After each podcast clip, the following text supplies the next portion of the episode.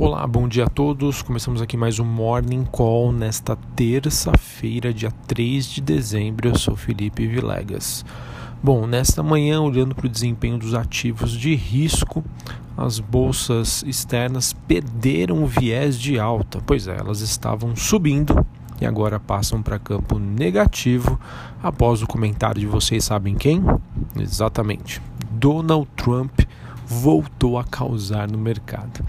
Isso porque, como já disse, né, as bolsas na Europa, o S&P futuro, que é um dos principais índices americanos, apagaram o movimento positivo após Donald Trump dizer que não há prazo para um acordo com a China e que ele considera que será melhor fechar um pacto após as eleições de 2020. Pois é, meus amigos, as coisas aí entre uma negociação entre Estados Unidos e China ficariam aí, de acordo com Donald Trump, somente para 2021. Isso que ele já está considerando então que ele já ganhou as próximas eleições presidenciais nos Estados Unidos. Essa movimentação acontece embora a China queira um acordo agora e, e tudo isso, né? Com os dados negativos nos Estados Unidos ontem e as disputas comerciais que acabaram afetando aí bastante o humor do investidor. Bom, essas trocas de ameaças também não ficaram em relação somente à China. A França também entrou no bolo. Pois é, uh, o que acontece é que, no caso, né, houve também um, uma troca né, de, de possíveis retaliações que poderiam acontecer entre os Estados Unidos e a, e a França. Isso acabou então se somando ao anúncio das tarifas americanas contra o Brasil e a Argentina que aconteceram no pregão anterior. Vejam aí que o mês de dezembro aí o Trump, digamos que acordou com a corda toda.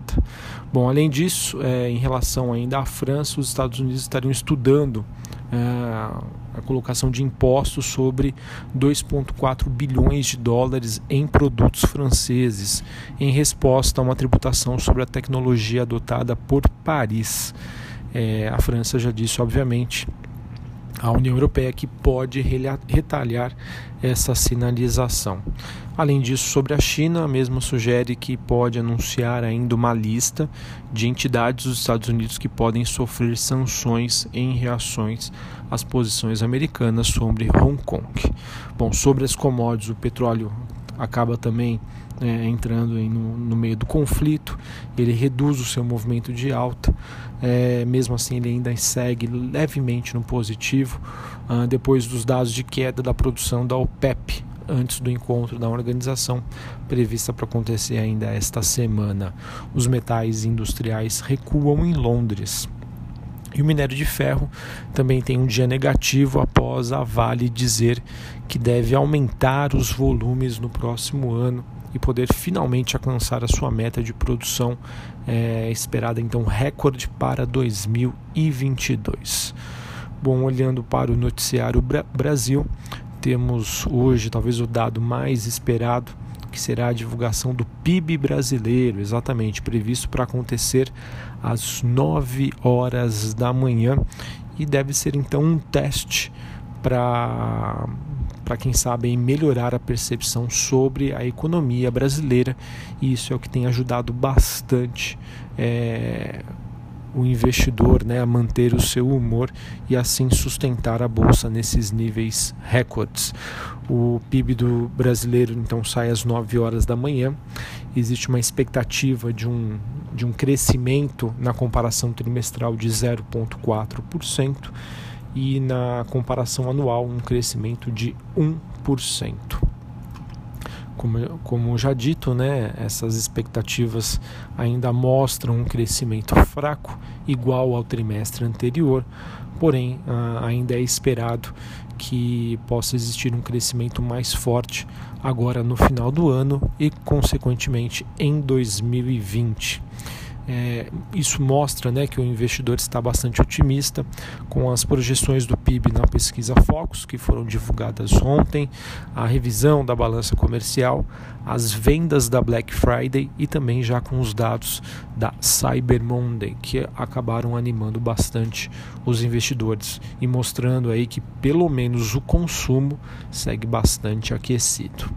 Bom, para a gente finalizar aqui e falar sobre o noticiário corporativo, uh, digamos que tem uma notícia positiva, podemos dizer assim, né? Mas não que ela tenha uma conclusão agora, mas pode surgir uma repercussão.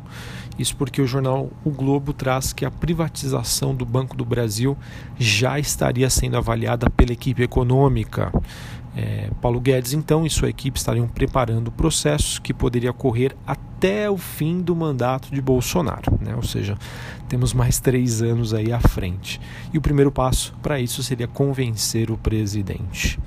Além disso, outra notícia que também deve repercutir é sobre a Braskem. Uh, na próxima reunião com credores da companhia, prevista para amanhã, a direção da Odebrecht, Odebrecht que é um dos principais acionistas da Braskem, deve apresentar um novo plano do processo de recuperação judicial, né, que prevê a venda da companhia em até três anos. Enquanto isso, a controladora receberia dividendos no valor de um bilhão de reais de maneira parcelada.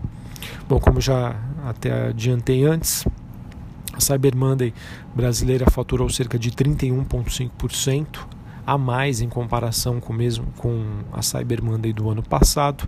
Esse patamar de crescimento acabou acompanhando o registro né, da Black Friday.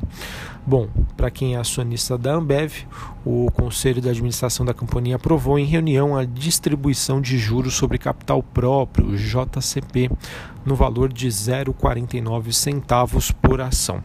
A distribuição líquida do JCP, ou seja, após a incidência de impostos, será de 0,42 centavos arredondando para cima.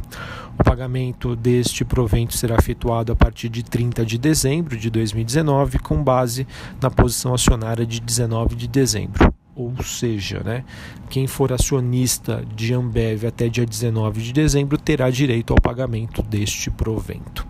Finalizando, noticiário corporativo, a Smiles, que é a empresa de fidelidade de pontos da Gol, divulgou as suas projeções para os anos 2019 e 2020. A companhia espera um crescimento anual do seu faturamento bruto, este ano de 11 a 12,5% em relação a 2018, e para o exercício de 2020 há uma estimativa de um crescimento bruto da companhia entre 5 a 10% é, em comparação com o faturamento esperado agora para 2019.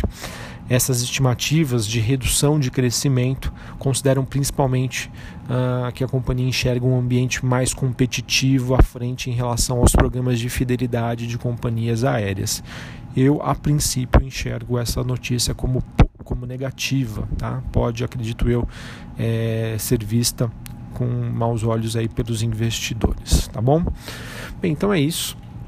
Acho que o dia aí caminhava para ser mais um dia positivo, mas com esse anúncio do Donald Trump, as coisas devem piorar bastante, infelizmente, aqui no Brasil. Nós, um mercado emergente, um mercado aí que depende do investimento estrangeiro e que depende aí do humor né, deste investidor, deve sofrer nesta terça-feira. Um abraço, um ótimo pregão e até a próxima. Valeu!